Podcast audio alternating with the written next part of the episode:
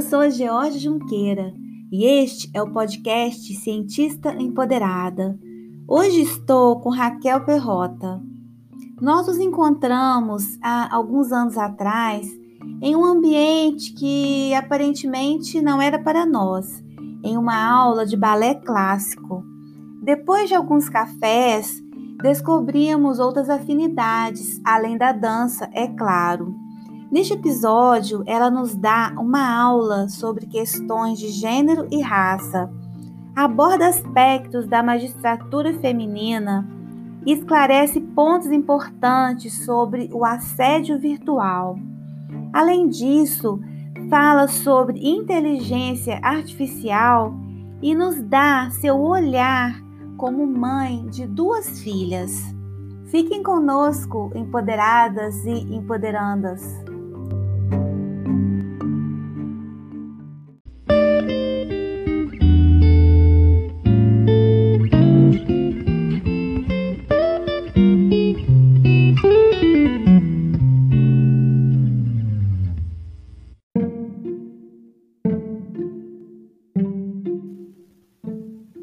Querida Raquel, agradeço muito sua presença aqui no nosso espaço, no podcast Cientista Empoderada. Meu convite para você, muito em parte, surgiu de sugestões de ouvintes querendo saber sobre legislação relacionada à equidade de gênero. Desse modo, eu gostaria que você se apresentasse e falasse um pouco sobre o panorama da magistratura feminina brasileira.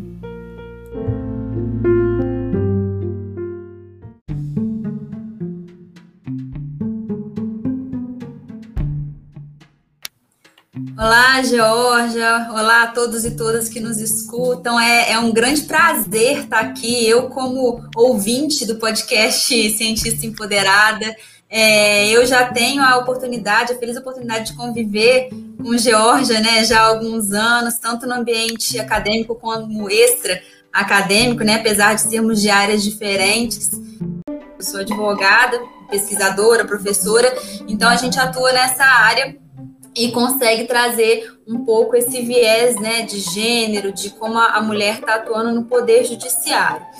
Georgia, quando você me pergunta assim, como é que está a, a, mulher no, na magistratura, né? Quantas somos no Poder Judiciário? É claro que existem diversos cargos, né? Existem é, as servidoras públicas é, que, e servidores públicos que atuam mais na base, mas quando a gente pensa assim, ah, vamos falar de gênero, vamos falar também do topo da pirâmide, porque o problema está aí, né, tá em, no topo da pirâmide, eu digo, na magistratura, que é um cargo de grande importância dentro do poder judiciário, quantas nós somos, né? Qual a representação feminina dentro do poder judiciário, especificamente na carreira de magistratura? E os dados que eu tenho para trazer não são muito animadores, não, sabe, Jorge? É, a gente tem um, um um conselho que chama Conselho Nacional de Justiça, né? O CNJ, que é esse Conselho Nacional de Justiça, é, de tempos em tempos ele faz um levantamento, né? Um, ele tira um retrato do poder judiciário. E o último diagnóstico que ele fez com recorte de gênero é do ano de 2019. Né, ele fez um diagnóstico da participação feminina no poder judiciário. Então, é, não é surpresa que a maioria dos juízes brasileiros é, são homens. Né? Hoje em dia são cerca é, de apenas 38,8% de juízas mulheres. Né? É, se você for considerar um recorte dos últimos 10 anos, esse percentual cai ainda mais. Né? A gente tem aí 37,6% de participação feminina na magistratura. É claro assim, no, já é um percentual significativo quando você olha para trás, e eu gosto sempre de pontuar, de colocar como um marcador do tempo, a Constituição de 88, né? Então, é, ali de 88 para cá, é claro que o cenário mudou, né? A Constituição Federal ela tem um papel muito simbólico, muito forte nessa evolução. Antes da Constituição de 88, a gente tinha é um percentual melhor de menor, melhor dizendo, de participação feminina na magistratura brasileira. É, girava em torno de 25%, né? Então, de 25% a 30 e tantos, a gente já tem aí um pulo. Mas, se você for fazer um comparativo é, da população brasileira, né? Quantas, quantos nós, quantas nós somos na população brasileira? E fazer um cotejo, né? Fazer uma comparação com quantas mulheres somos no Poder Judiciário, ocupando o cargo de magistratura, o choque é muito grande. Porque na população brasileira, nós mulheres somos mais do que a metade. Nós somos 51,6% da população brasileira, né? E essa ma maioria não se reflete no, nos cargos de magistradas no Poder Judiciário. Esses resultados são ainda mais agravados se você for fazer um novo cotejo. Por exemplo, os tribunais superiores, né? Quem não é do direito, é bom a gente sempre falar, né, que o nosso poder judiciário, ele é feito por camadas. Né? Nós temos a primeira instância, nós temos a segunda instância e nós temos os tribunais superiores. E quando eu falo de tribunais superiores, eu estou falando de Supremo Tribunal Federal, estou falando de Superior Tribunal de Justiça. Na esfera trabalhista, tem o Tribunal Superior do Trabalho. E nessas esferas, né, na esfera dos tribunais superiores, a representatividade feminina entre as juízas, é, ela reduziu de 23,6% nos últimos 10 anos para 19,6%. Né? Esses, esses dados todos, Georgia, são, foram extraídos dessa pesquisa do Conselho Nacional de Justiça, né, que de tempos em tempos tira esse retrato aí do nosso poder judiciário em diversos aspectos, entre eles também traz o recorte de gênero.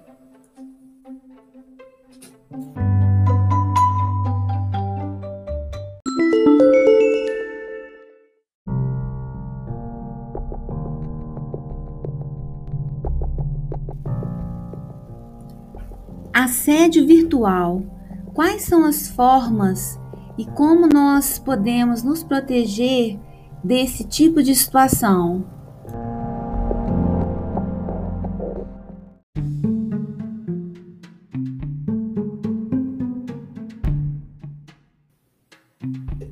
É um tema que dá muito pano para manga e dá para ser abordado de diversas, em diversas perspectivas, Georgia. É, veja, na minha atuação é, enquanto advogada, professora, pesquisadora em direito digital, a gente consegue identificar alguns gargalos importantes, né? Porque assédio é assédio sendo no virtual, né, no mundo digital, que é menos palpável, mas os efeitos são tão nefastos quanto no presencial, né? E esse assédio que acontece na vida real. Hoje em dia, essas duas esferas, elas estão fundidas né? A gente é, quase não consegue distinguir. Mas se você for pensar que o assédio no meio digital ele vem por meio, ele usa a internet, por exemplo, como um instrumento de assédio, aí sim a gente pode trazer essa perspectiva do assédio digital, que acontece é de diversas maneiras e, e com diversos níveis de crueldade. É, como eu disse, é, não tem muita diferenciação no resultado, né? Assédio é assédio, o que muda é o meio. E esse meio ele tem sido pensado pelo, pelo legislador brasileiro de forma a tentar é, abrandar ou a adaptar o Código Penal brasileiro de modo a punir efetivamente esses tipos, essas condutas é, que são enquadradas ali no Código Penal brasileiro de uma forma ou de outra. Ou seja, a gente tem uma corrida entre um Código Penal que é da década de 40, mas que vem buscando se atualizar ao longo dos anos. E a gente tem o mundo, a vida que está girando, os crimes que estão ganhando novas roupagens. É, e aí esse código tem que correr atrás, né? O legislador ele tem que correr atrás e nós também, como aplicadores do direito, a gente tem que correr atrás de interpretar, de fazer um exercício de hermenêutica mesmo, né? De interpretação para poder fazer essa aplicação. Então, recentemente, né? Hoje a gente está fazendo a gravação desse, desse episódio, hoje é dia 12 de abril.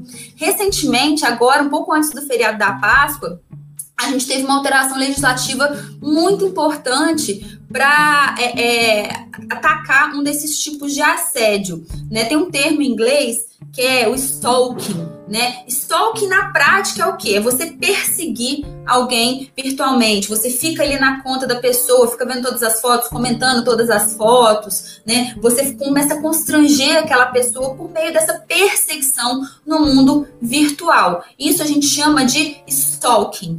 E, bom, é, um, é, uma, é uma conduta recente, né, que vem com o advento da internet, mas que só ganha o tipo penal, ou seja, só ganha a previsão como crime, descrito ali exatamente aquela conduta como crime, agora, por meio da Lei 14.132, agora de 2021. Essa norma, que agora, né, um pouco antes é, da Páscoa, ela foi promulgada, essa norma ela vem fazer o quê? Ela vem ajustar o Código Penal, ela vem alterar o Código Penal, que é, como eu disse, é data de 1940, na década de 1940, especificamente de 1941, e ela prevê, então, o tipo, né, a conduta de stalking, e ela prevê também a pena de reclusão, né, que vem, que vai de seis meses a dois anos, além, é claro, de do, do, do, do criminoso, né, do perpetrador desse tipo penal ser multado.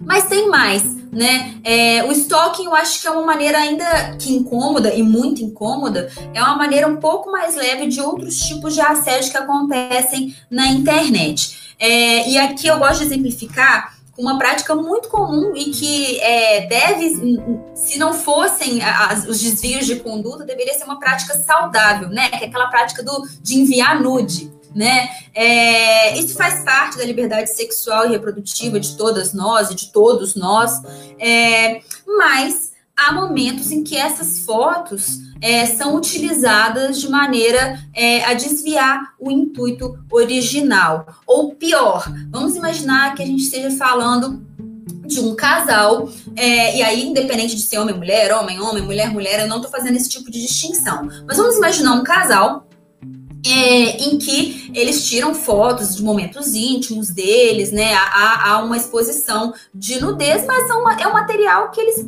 fizeram, que eles registraram por conta daquele momento ali deles e não era para é, ser revelado para mais ninguém.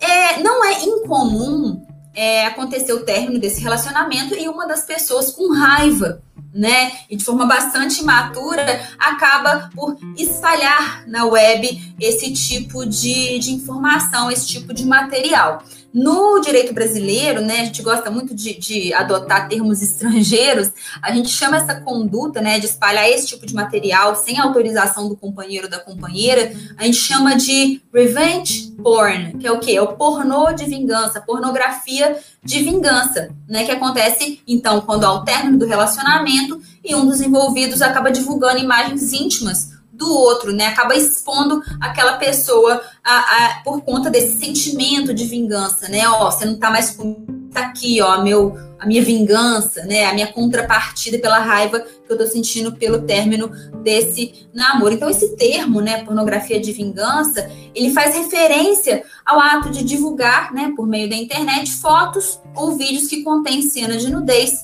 ou de sexo sem que haja autorização da pessoa que está sendo exibida, né? E o propósito dessa conduta é causar dano à vítima, né? E aí o dano se sente na esfera patrimonial, mas também, principalmente, na esfera moral. E aí você me pergunta assim, ah, Raquel, mas o que, que a gente tem? Que você me falou do stalking, né? Que já tem uma, uma alteração legislativa nesse sentido. O Código Penal se adequou para combater esse tipo de assédio que é feito via pornô de vingança, via, via pornografia de vingança? E eu vou falar aqui mais ou menos. Né, existem sim alguns projetos de lei que visam é, tornar crime esse tipo de conduta especificamente, é, como por exemplo é, um que inclui na própria lei Maria da Penha, que é uma legislação super importante aí de violência que tenta combater a violência contra a mulher. Atualmente não há essa tipificação penal. O que acontece é que é, na, o juiz ou a juíza, na hora de aplicar o direito ao caso concreto, tem usado os crimes de injúria, de difamação ou de ameaça para tentar enquadrar essa conduta nesses em um desses crimes, a injúria, difamação, ameaça, e aí sim punir aquela pessoa que está sendo, que, que, que, perpetrou essa conduta criminosa. É, em alguns casos específicos, ou seja, quando a divulgação do material é, de nudez envolve criança e adolescente, a gente lança a mão de uma outra legislação que é da década de 90, que é o Estatuto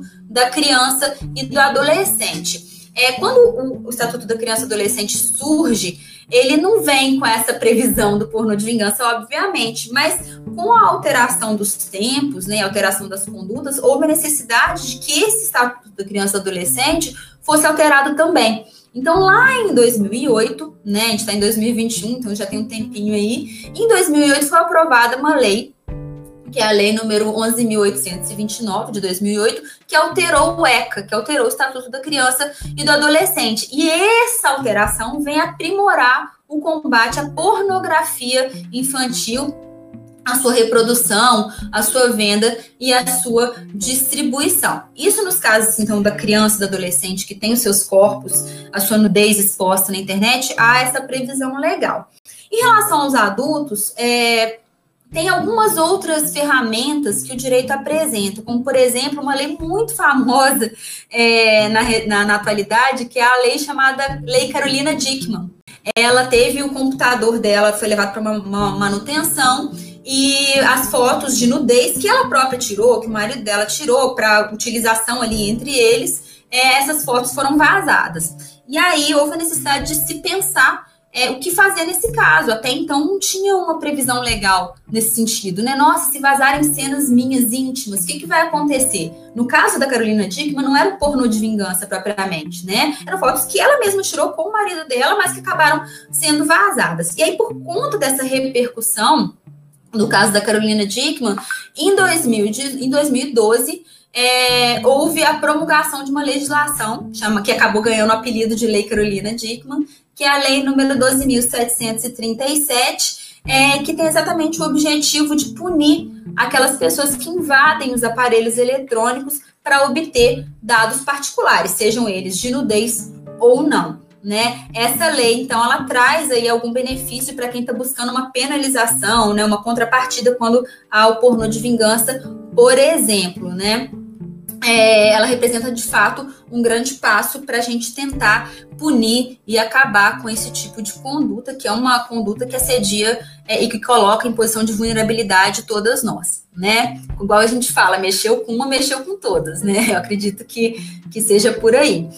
E além disso, né, ainda falando um pouco de assédio digital contra nós, mulheres, houve uma outra, uma outra novidade legislativa que também nos auxilia nesse aspecto. É, em 2014, foi promulgada uma lei, depois de muitos anos de debate com a sociedade civil, que é ótimo, né? Quando a gente tem uma lei que, que é fruto de debate com a sociedade civil, a gente acaba se alegrando bastante, porque quer dizer que a sociedade está sendo é, ouvida que foi é, o Marco Civil da Internet, que é a Lei 12.965 de 2014. E o Marco Civil de, da Internet, ele não apresenta um combate específico ao agressor em si do pornô de vingança, mas ele acaba regulamentando as obrigações dos provedores de internet que hospedam esse tipo de conteúdo.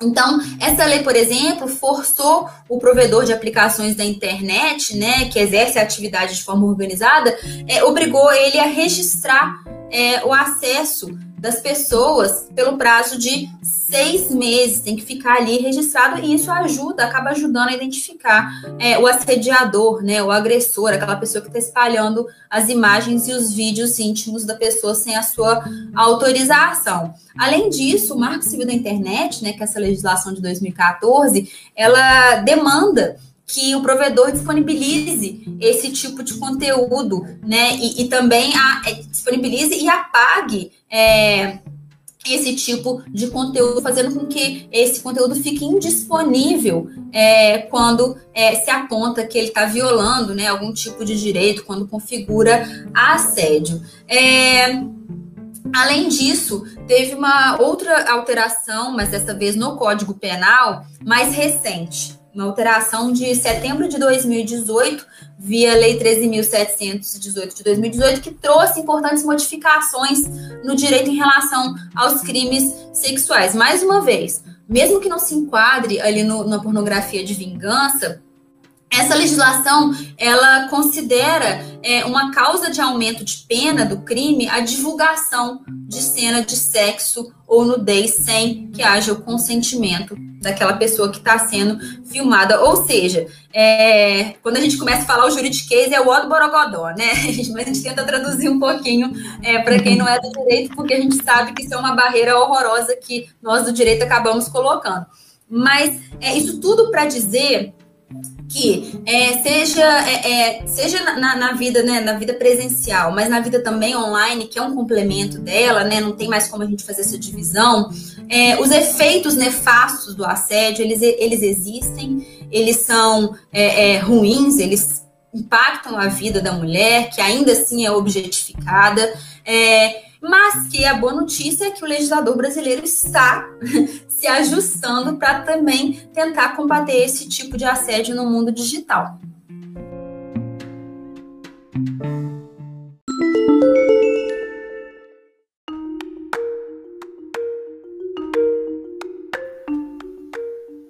Representatividade na inteligência artificial. As robôs também são assediadas?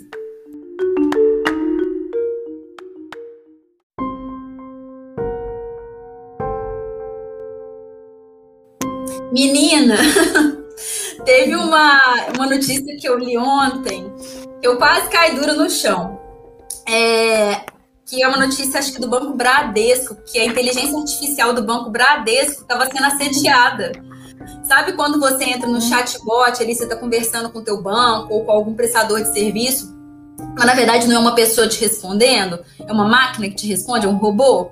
Então, esse robô Sim. esse robô ele é alimentado via inteligência artificial. Ele vai, ele, é, ele tem um input, né? As pessoas colocam aquilo nele, ensinam aquele robô a falar e a responder, e acaba que ele vai aprendendo ao longo do tempo, à medida que ele vai é, se aperfeiçoando nas relações aí com os usuários.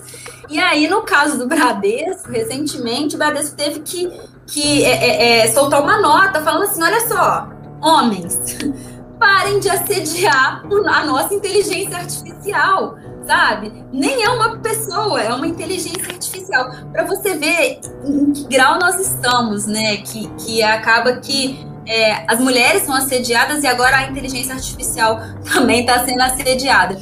É importante a gente falar do tema, porque a inteligência artificial, nesse caso, né, nesse exemplo que, que eu acabei de trazer, ela está sendo vítima mas é importante também a gente ver a inteligência artificial no papel contrário, no papel de discriminadora, né? É, e isso para o bem e para o mal. Porque o que, que, acontece? A inteligência artificial, ela chega é, em tese para nos ajudar nas tarefas do dia a dia. Né? O objetivo desse tipo de tecnologia, desse tipo de programação, é identificar alguns padrões e assim automatizar as decisões e facilitar a vida das pessoas. É para isso que a inteligência artificial foi criada, né? Tudo muito bom, tudo muito bem.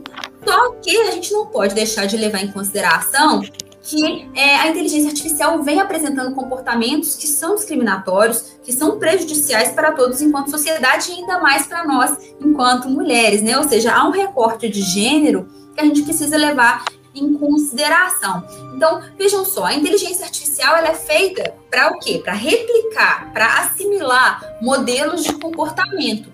E esses algoritmos que estão ali replicando, estão é, assimilando e replicando modelos de comportamento, também vão replicar atitudes que podem ser atitudes racistas, homofóbicas e misóginas, né? Então, se quem alimenta a inteligência artificial é, é uma pessoa que traz é, pressupostos racistas, misóginos e homofóbicos, a inteligência artificial vai atuar a partir disso, ela vai absorver, vai reproduzir e como resultado, ela vai dar mais corpo, ela vai rebustecer a discriminação e a intolerância nas mais diversas formas. Então, entra é, numa nova fase de representações estereotipadas, né? Tecnologias de inteligência artificial acabam sendo utilizadas para tomadas de decisão sobre diversos aspectos da nossa vida e elas não estão imunes a esse tipo de discriminação, né?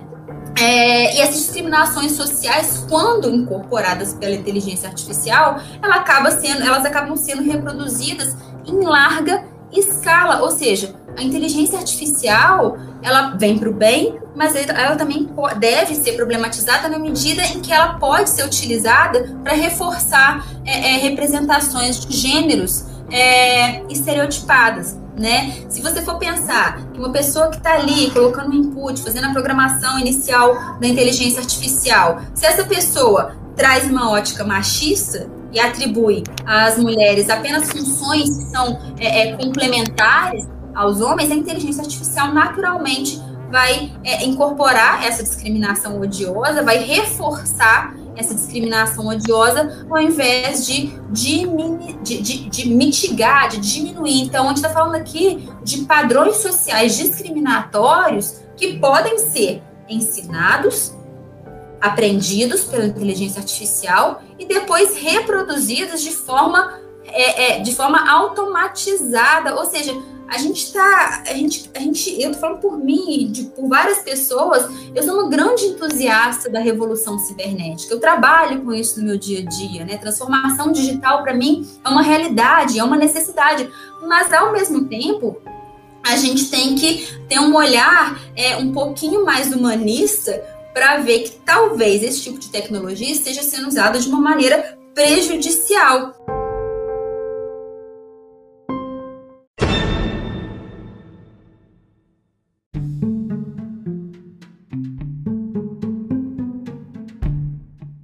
um exemplo muito interessante é, dos Estados Unidos. Aqui no Brasil também tem, mas esse eu acho que ele ficou, ele ficou muito famoso na época, né, para as pessoas que estão ali na, na, área do direito digital, que é o caso é, é, do Poder Judiciário norte-americano, o Poder Judiciário estadunidense, melhor dizendo, que tem uma inteligência artificial chamado Compass né, que é, ela serve para automatizar algumas tomadas de decisão pelos magistrados estadunidenses é, na hora de aplicar a pena, é como, como se fosse fazer uma pontuação de risco para que cada réu, para cada réu, né, na hora de fazer a aplicação da pena, né, principalmente na aplicação de prisão preventiva. Agora, o que aconteceu nesse caso do Compass, né, nessa inteligência artificial aplicada a, na hora de fazer a dosimetria de pena, na hora de aplicar a pena, melhor dizendo, aconteceu que é, foi verificada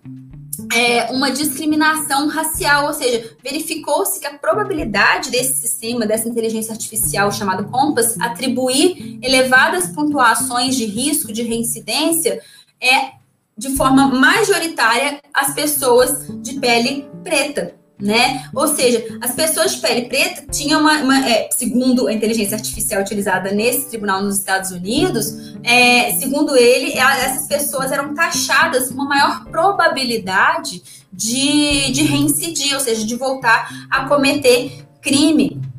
É, tem um estudo de uma de duas autoras é, também estadunidenses é, a Batia Friedman e a Ellen Nissenbaum, que elas têm um trabalho muito interessante chamado Bias in Computer System, que é tradução livre, é, preconceito nos sistemas é, de computadores, né? Que e elas trazem é, que são enviesados, ou seja, estão errados, né? Tem algum problema aqueles sistemas é, informacionais que sistematicamente, né, que injustamente acabam por discriminar certos indivíduos ou grupos de indivíduos em favor de outros, né? É, para atingir determinados objetivos, é, os algoritmos eles acabam fazendo uso de modelos matemáticos é, que, por meio de uma representação abstrata de processos sociais, acabam simplificando a realidade para prever resultados em determinados contextos, né? pressupondo ações e fatos que poderão ser originados a partir de certos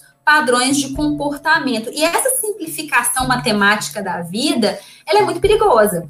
Porque uma vez que um computador, um sistema, uma inteligência artificial passa a fazer escolhas, essas escolhas necessariamente vão deixar de fora alguns olhares, algumas perspectivas, ou seja, é, não se inclui ou se ouvida, se esquece toda a complexidade e as nuances do mundo real, todas as nuances e complexidades da comunicação humana. né? Então, é, é claro que coletar os dados para alimentar uma inteligência artificial é, não é uma tarefa fácil, né? Mas a gente pode pensar em que, que pode é, é, é diminuir é, é, essa, esse gap, né, esse, esse vazio aí que faz com que a vida real não seja de fato né, contemplada em toda a sua abrangência, em toda a sua diversidade, quando a gente fala de, de fomentar, de alimentar a inteligência artificial, né? E aí fica uma questão assim que sempre me vem, né? Mas,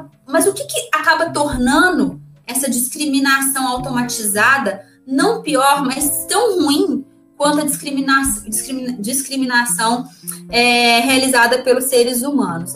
Vejam, é, a inteligência artificial, quando ela começa, né, quando ela se, se propõe a reproduzir padrões é, discriminatórios, né, dentro de racismo, homofobia, misoginia, ela tem um impacto numa escala muito maior do que uma discriminação feita na vida real por seres humanos. Então, ela ganha em escala.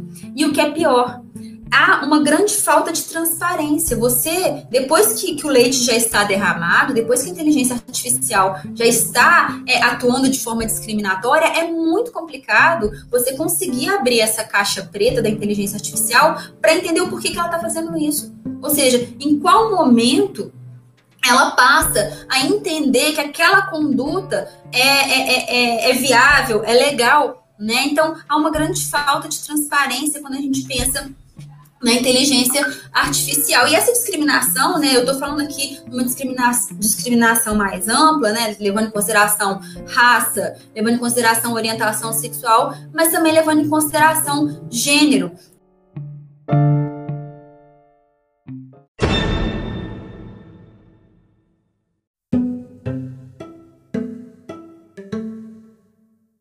É, e agora eu queria dar um foco assim na, nas mulheres como alvo. É, tem um, uma obra, né, um, um, um, escrito, um artigo escrito pela Safia Nobel que chama Algorithm of Oppression, que é o quê? Opressão algorítmica, que ela fala que uma vez ela foi realizar, né, ela parte o estudo dela a partir de uma pesquisa em que ela foi, é, ela abriu o Google, o Google normal que todos nós utilizamos, e aí ela colocou lá como termo de busca mulheres negras. E os primeiros resultados que apareceram para ela era, eram expressivamente pornografia. Ou seja, a objetificação dos corpos negros femininos é um ponto de partida na compreensão do poder dos algoritmos e em reforçar as relações de opressão e modelos inatos de estereótipos não somente racistas, mas estereótipos também é, de gênero né? É, um outro caso também que aconteceu foi em relação a um cartão da Apple chamada, chamado Apple Card, em que é, ele estava concedendo um crédito maior para homens em detrimento das mulheres, ou seja, é, a inteligência artificial que dava que permitia um crédito X ou Y estava fazendo essa distinção de gênero, né? Então é, é interessante a gente trazer essa perspectiva, né? Que as mulheres, assim como os indivíduos, são parte de outros grupos é, marginalizados socialmente. As nós mulheres somos o principal alvo também da discriminação algoritmo, algorítmica, né? Porque uma vez que nossa sociedade é repleta de valores construídos e também transmitidos sob a ótica patriarcal, sob a ótica da hegemonia masculina, nada mais natural de que isso seja perversamente reproduzido também dentro da, da, da inteligência artificial.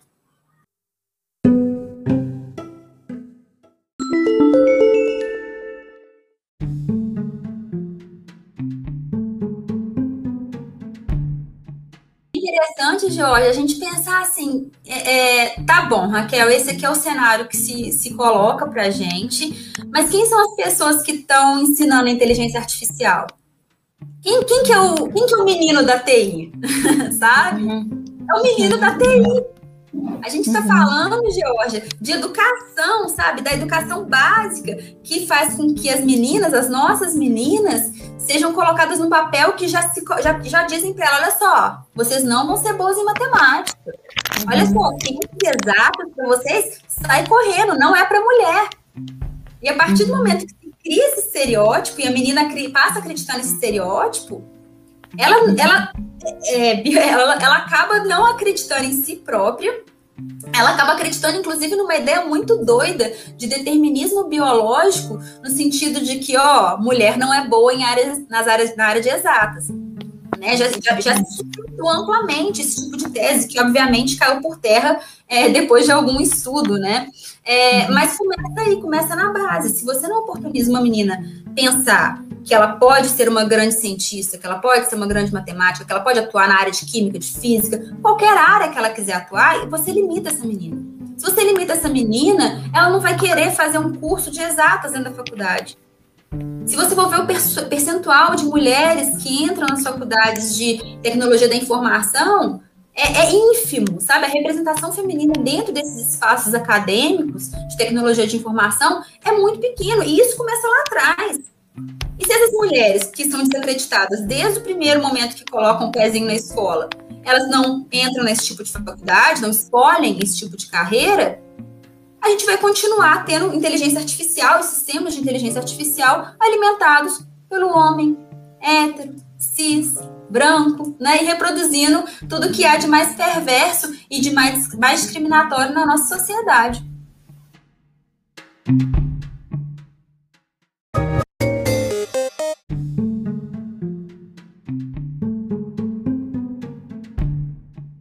Hoje, Jorge, eu acho que eu cheguei a comentar com você nas nossos nossos cafés, né? Uhum. Antes da pandemia. É, eu vou contar o milagre, mas não vou contar o santo, tá? Uhum. É, que a minha filha mais velha, bom, a minha filha mais velha estuda numa escola que leva em consideração a diversidade, é uma escola plural, é a escola do meu coração, assim, foi escolhida a dedo realmente e eu me sinto muito privilegiada de poder oferecer é, esse tipo de ambiente para as minhas duas filhas. Mas especificamente no caso da minha filha mais velha, é, uma das professoras estava fazendo um trabalhinho com a turma sobre é, pessoas importantes da ciência. E aí, toda semana vinha um trabalhinho a respeito de um cientista muito bom, que fez isso, que fez aquilo. A primeira semana veio lá, primeiro cientista, homem. Segunda semana, cientista, homem. Terceira semana, outro cientista, homem. Aí aquilo começou a me incomodar. Falei, como é que eu vou abordar isso, gente? Porque eu, enquanto mãe de duas meninas, eu tenho um olhar muito atento para isso também. Né? Não só como pesquisadora de gênero de tecnologia, eu acabo tendo um olhar um pouco mais atento a isso. E aí eu cheguei para a professora e falei assim, ó, que é uma pessoa ótima, que é uma pessoa super sensível também, mas ela não tinha se ligado. Aí eu falei assim, e, e cientista mulher? Tem? tem? Falei, tem programação para elas? Não, não tinha colocado. E aí, a partir daí, eu falei assim, então vamos juntar todo mundo, vamos conversar sobre isso.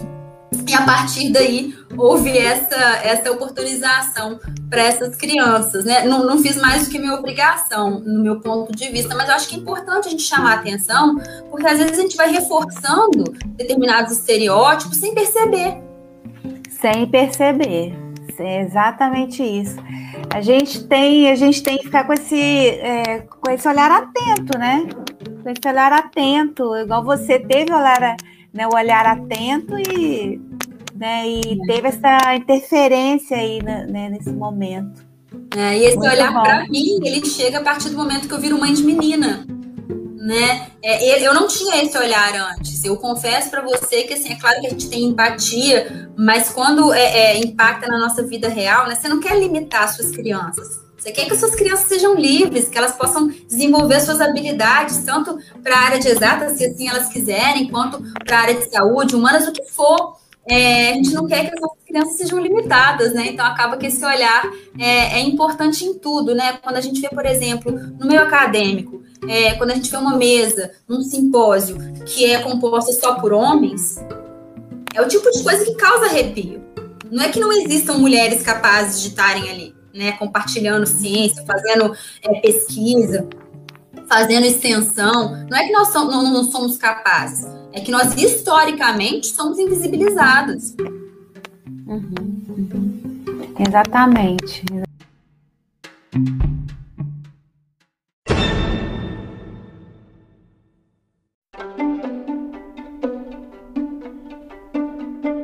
Queria, assim, eu queria fazer duas coisas. Eu queria fazer uma conclusão e eu queria deixar uma dica que eu achei muito importante, assim, que eu acho que é para a gente ampliar o escopo, né? Porque é claro que eu disparei aqui a falar, né? Trouxe muito juridiquês, às vezes é muita informação, mas eu, o que eu penso, assim, é que a gente tem que ter esse olhar atento para situações de discriminação que acontecem também no mundo digital e quais são os instrumentos que a gente pode utilizar para que essas discriminação não se perpetue, né? É, três pontos de vista, assim, né? Três grandes instrumentos, mais na área teórica, e depois eu quero trazer um instrumento na área prática.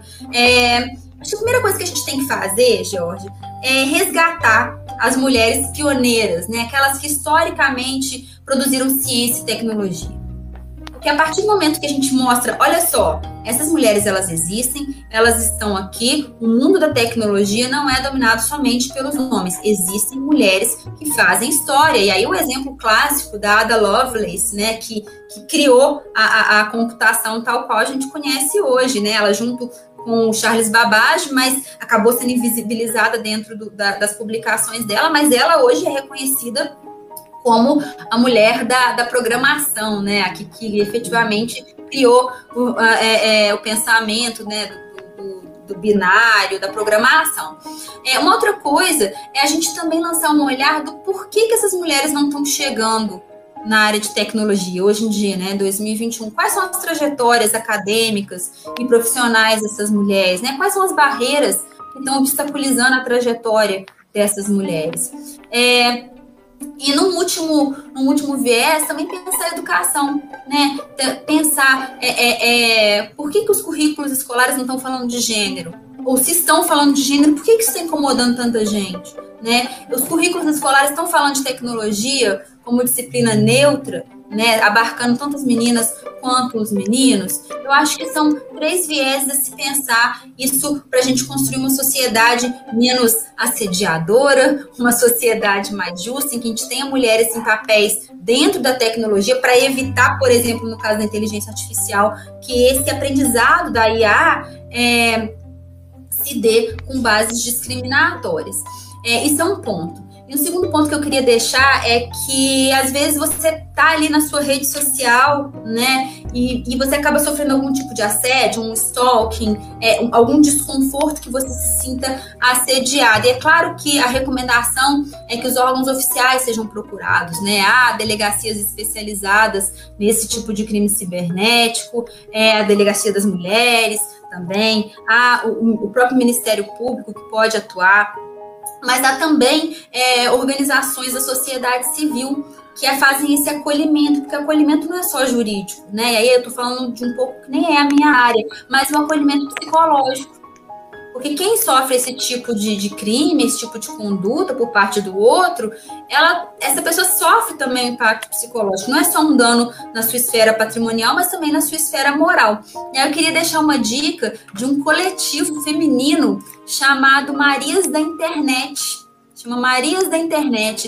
É uma organização não governamental é, dedicada à orientação jurídica, obviamente, mas também à orientação psicológica e também de perícia digital para aquelas mulheres que são vítimas de disseminação é, indevida de material íntimo. Então fica aí a dica para quem está precisando se socorrer ou conhece alguma companheira que está nessa posição de vulnerabilidade.